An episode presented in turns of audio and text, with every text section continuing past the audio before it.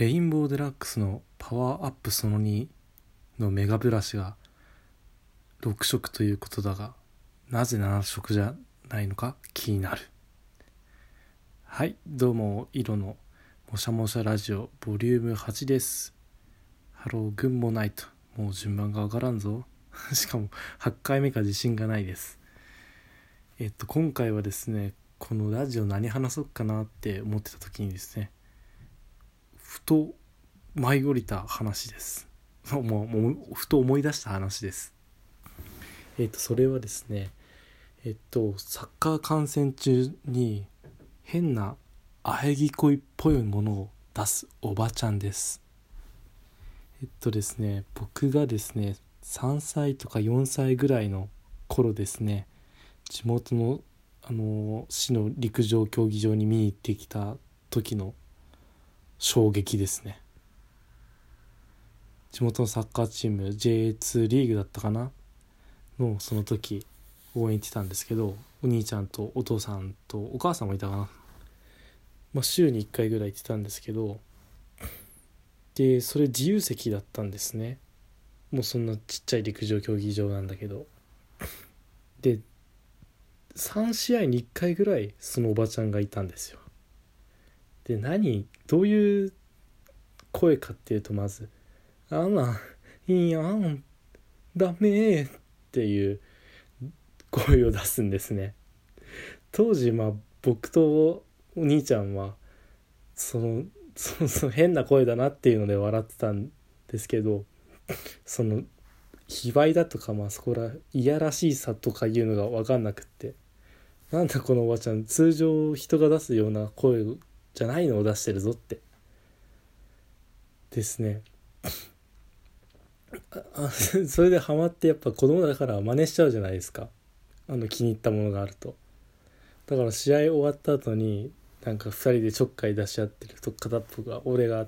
例えばお兄ちゃんにこうなんか変についたりすると「あんら嫌だ」って 言ってでお兄ちゃんもやり返す俺も「あんら嫌だ」ってもう今言えばそれが言いたいだけなんですけどやり合ってたらお母さんにいきなり怒られて「やめなさい」って。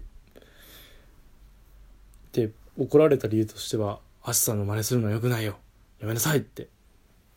怒られたんですけど今思い返してみると、まあ、その3歳とかそれぐらいの子が変な喘ぎ声を出してるっていうのは社会的に社会一般的に見てはおかしいじゃないかっていう配慮のもとですねお母さんが叱ってくれてたんだなとこう感服しますね。でそのまずおばちゃんの声の発生条件ですね。まあこの「あんなんいいやんだ」っていうの分かる通りですね。ピンチの時にですね自分たちのチームがピンチの時に聞こえます。だからもう強豪チームと当たった時なんかもうオンパレードですね。先制してゴールしてわーとか言って喜んでたらいいんですけど試合が先制して1点リードとかでも後半もう35分30分ぐらい過ぎてくるとやっぱ相手の猛攻が来るわけじゃないですか。そしたらもう「あんなあんな嫌だああああんな嫌だあんな」ってもう続くんですね。なんか本当になんかバリエーションがないんですよ。もうこのこれですよねもう。もうこのボタン1個で押す出てくる「あんなん嫌だ」ですね。なんかこんなので初めてラジオトークの効果を使ったの悲しいんですけど。で「あんなん嫌だ」っていうのがまあ何回もついててだんだん慣れてくるかなって思って試合見てて。最初もう僕も兄も それ聞くたんびになんかボールから目を離してもう2人で顔見合わせて「お来たぞ。あのおばちゃんの声」って。で結構な人だかりだったんでそのおばちゃんの顔は見えないんですよ。だから誰か顔の見えないとこから「あんないいあんだ」って聞こえるんですよ。だからなんかもう面白いわけですよもう子供にしてみれば。試合を見ていて集中しててピンチだってなった時にその声がもう聞こえてくるっていう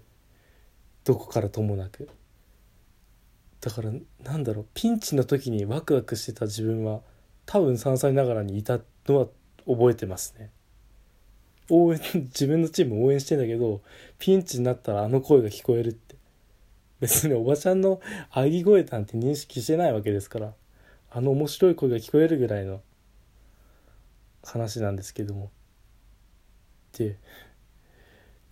ふとした時にですねこうもうあのその最初にお母さんに怒られたって話したじゃないですか。そっからもうしばらく1ヶ月か分かんないけど結構経ってからああ嫌だってまあまあ誰も注意する人がいないわけですよ、まあ、応援の仕方は。人に迷惑をかけなきゃ自由であるはずだしそうあるべきですし。一応自分のチームを応援してるっていう感情が乗ってるじゃないですかそこには。ピンチだからこうやめてって。嫌だそこは。なんとかしのいでくれって。それの表彰としてのおばちゃんの声が「ああ嫌だ」なわけであって。でそれでもう周りの人も注意しないもんだからある試合の観戦中親の顔をふと見てみたんですよ。もう兄とかで笑い合うところのピークが終わって親の顔を見たら親が困りながらもニヤついてたんですね。お父さんとお母さん顔を合わせながら「いやなんやねんお前らも受け取るやないかい」って子供ながらに思ったんですけどそれまあ思わず言っちゃいますよね「お父さんとお母さんだって笑ってるじゃん」って。言ったら「違うの?」って「知ってあっさんあっさんの前でそういうこと言わないの?」って怒られたんですけど今思うと何でしょうね その大人だから分かるおばちゃんの面白さ面白さって言ったらよくないんですけど感じ取ってたんですよね。でそのおばちゃん結局顔を見る間もなくですねもうそのその市の陸上競技場からもう別のスタジアムができたんですよあるタイミングで。だからもうおばちゃんの声は聞けずじまいで終わったんですけど僕が3歳頃の話だからもう20年3歳か分かんないけど5歳とか知らんけど20年近く経ってるわけで今でもサッカーの応援は行くんですね。地元のチームの応援は。だから聞いてみたいなって思いますね。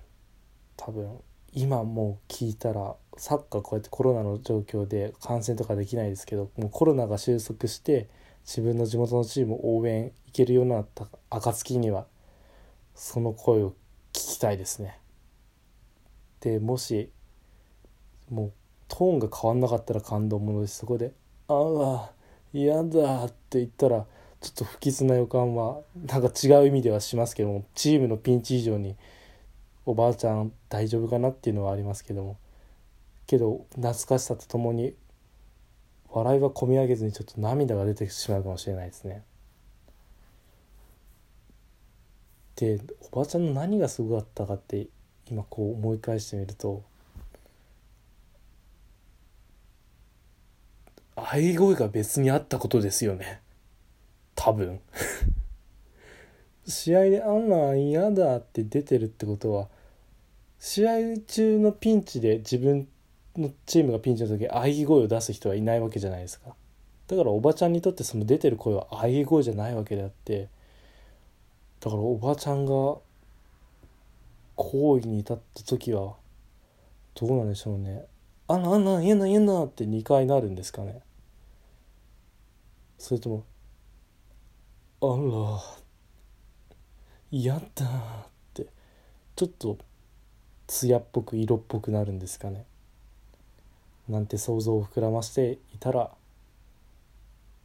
なんか悲しくなりました。てな感じでお付き合いありがとうご清聴ありがとうございました。バイバイ。